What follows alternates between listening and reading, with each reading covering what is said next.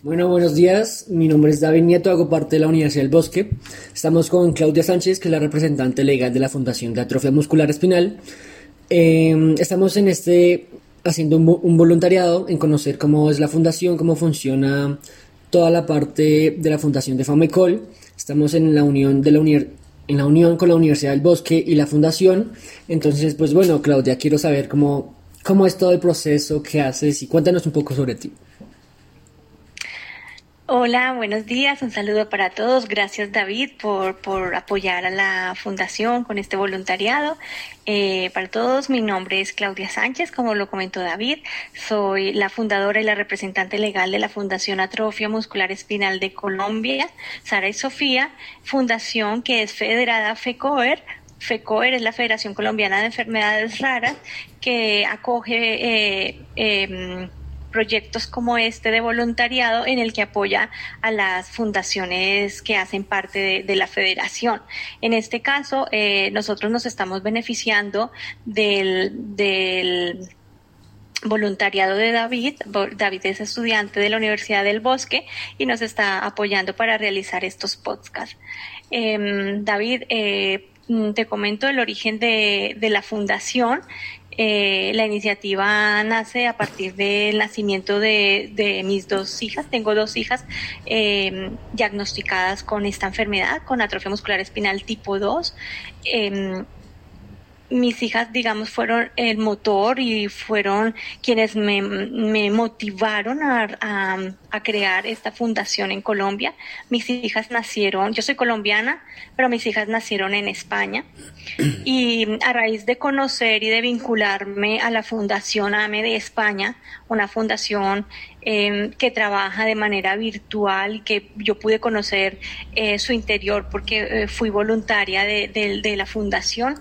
Eso me permitió visionar y, anhelar eh, crear una organización de pacientes con atrofia muscular espinal en Colombia. Ok, Claudia, entiendo. Si quieres, cuéntanos un poco cómo... Desde allí, desde nacer. Ah, perdón, es que perdí un poco la señal. Pero cuéntanos un poco sobre qué es la sobre qué trata la enfermedad, si estaría bien. Sí, la atrofia muscular espinal es una enfermedad eh, neurodegenerativa, es una enfermedad progresiva, altamente discapacitante físicamente, eh, pero cognitivamente los afectados de esta enfermedad son están perfectamente, o sea, es solamente eh, la parte física la que afecta. Em, la atrofia muscular espinal se da en cuatro tipos. Eh, siendo el tipo 1 el, tipo más severo que no permite a los niños eh, respirar por sí solos. Mm, se les dificulta el tragar, por eso eh, amamantarse es difícil para ellos. El tipo 2 es un tipo intermedio que les permite a algunos niños llegar a, caminar, a, gatear o incluso a dar pasos sostenidos de, o apoyados de una mesa, por ejemplo. el tipo 3 es un es el tipo que les permite llegar a caminar.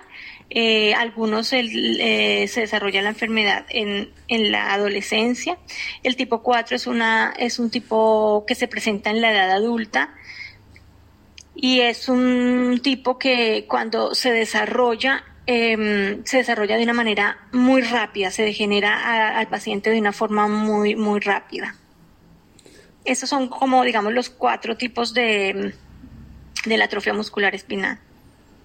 Ok, entiendo. Antes de continuar, quería recalcar que para mí personalmente es, es algo muy importante la, la unión que está haciendo la universidad con esas fundaciones, porque yo personalmente nunca había visto como esas directamente, como tenía contacto con estas fundaciones sobre este tipo de enfermedades, de no tenía ese conocimiento y siento que es muy importante la, la conexión que está haciendo la fundación con esos voluntariados y la universidad, como dar esa visibilidad frente a estas fundaciones y pues darles su apoyo y hacer todo lo que esté a la mano de mí y pues de toda la universidad. Y para nosotros como organización es muy importante que los estudiantes, sobre todo en el caso tuyo, que eres estudiante de medicina, eh, empiecen a conocer lo que son las enfermedades raras, empiecen a, a, conocerlas desde, desde las bases, ¿no? desde las organizaciones, que es desde donde trabajamos fuertemente por alcanzar las mejoras em, eh, para la para los afectados eh, en, sí. Entonces, para nosotros es, es muy valioso que la las universidades desde la parte académica se vinculen a, las organizaciones de pacientes. En este caso empezamos em, a través de FECOR y, a través de, de, esa alianza, pues nos estamos beneficiando más de 42 organizaciones de pacientes que hacemos parte de FECOR. Ok, entiendo. Y mientras tú me contabas sobre de qué trata la enfermedad y qué te llevó como a, a pensar en, o sea, tus hijas fueron el pilar de la fundación de la idea, de tu motivación, pero ¿qué te llevó a crear la fundación? ¿Con qué fin de como ayudar a las personas con este tipo de enfermedad a que la conozcan o cuáles son tus motivaciones?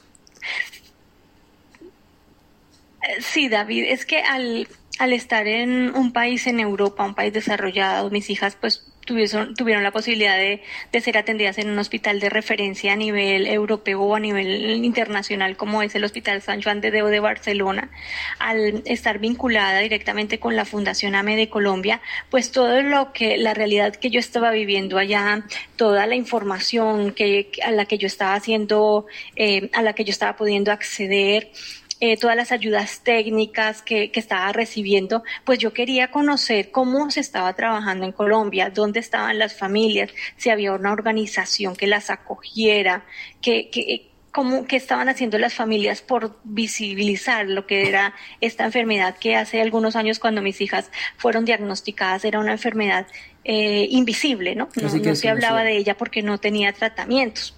Entonces, esa fue como, como como la, la, el impulso que a mí me llevó ¿no? a, a, querer compartir lo que yo estaba conociendo, lo que yo eh, estaba aprendiendo, lo que los contactos que iba generando en Europa, pues quería llevarlos a, a, Colombia, quería saber, quería informar a las familias de lo que estaba pasando fuera de Colombia acerca de la enfermedad. Y así fue como, pues con ayuda de mi madre y de mi hermana, eh, yo pude crear la fundación en Colombia y a raíz de eso empezamos a, reunir a las familias en un grupo de WhatsApp. Eh, empezamos poquito a poquito, yo empecé a buscarlas por las redes, las redes sociales, empecé a contactarme con eh, presidentes de organizaciones de otros países em, en los que les pedía de pronto si tenían bases de datos o contactos de, de afectados en Colombia, que me los dieran pues para yo poderlos ir ubicando. Y así fue que eh, la, la, fundación empezó a crecer. Entre esos contactos pues tuve um, al de Maisa, María Isabel, que es la presidenta de la fundación, y mm, la pude localizar a ella y fue como cuando la invité a ser parte de la, de la fundación. Y, así poquito a poquito eh, empezamos a, hacer, eh, el grupo de WhatsApp se fue creciendo, ahora ya somos más de 150 familias en la organización, distribuidos por toda la, geografía colombiana. Y pues eh, esa era como como el objetivo, ¿no? De, de, organizar a las familias, de que supieran que, que cuántos somos en, en, Colombia, dónde están ubicados, dónde los están atendiendo y eso ahora eh, está siendo posible. Sí, entiendo perfectamente tu punto y siento que es una, o sea, siento que esa humanidad que se tienen con las familias en Colombia, porque hay muchas personas en Colombia que, no sé, que tienen esas, afecta esas afecciones de enfermedades y que no son muy conocidas porque pues acá en Colombia es muy escasa como el acceso a la salud, el acceso a información, a, a como entender esas enfermedades y hay mucho desconocimiento y hay, hay más de desconocimiento y se genera, se genera como miedo, como no saber qué hacer y eh, me parece muy importante como el, el fin de estas fundaciones como de ayudar a la gente y se me hace muy como de, muy, de resaltar estas acciones que estás tomando y no ser así como egoístas como hace mucha gente y me parece muy importante lo que estás haciendo con la fundación en Colombia. Sí, además de eh, reunir a las familias, el objetivo también era eh, como entender cómo es la ruta de la navegación por el sistema de salud colombiano.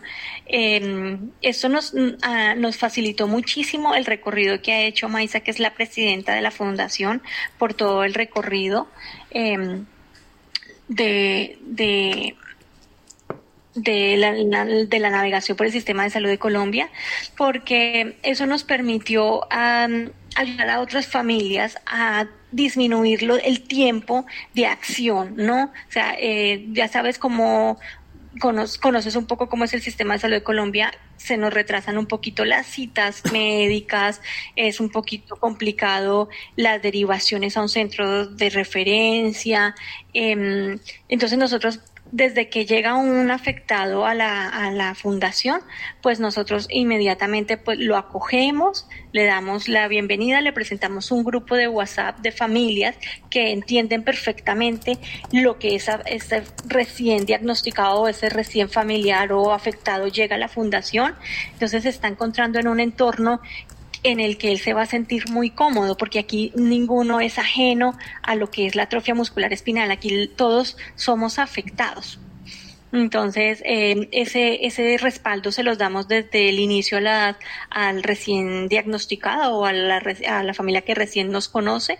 Eh, les ofrecemos también apoyo eh, jurídico porque, pues, mm, en Colombia para poder acceder a, muchos beneficios del sistema de salud, pues tenemos que recurrir a apoyo jurídico. Entonces, pues la AME es una enfermedad de alto coste y tenemos que recurrir en algunos casos a este apoyo.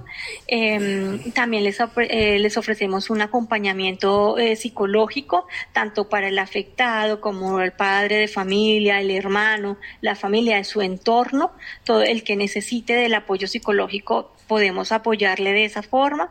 Eh, el afectado o el familiar que llega a la fundación tiene un acompañamiento personalizado porque tanto Maisa, que es la presidenta y es madre de dos niñas, como yo que soy la, la, fundadora de la representante legal y también soy madre de dos niñas, pues conocemos bien todo eso. Entonces, caminamos con ese recién diagnosticado de la mano hasta que él quiere estar con nosotros, hasta que logramos el objetivo de ya sea el acceso a un tratamiento o ya sea el acceso a, sus necesidades, a una atención multidisciplinar.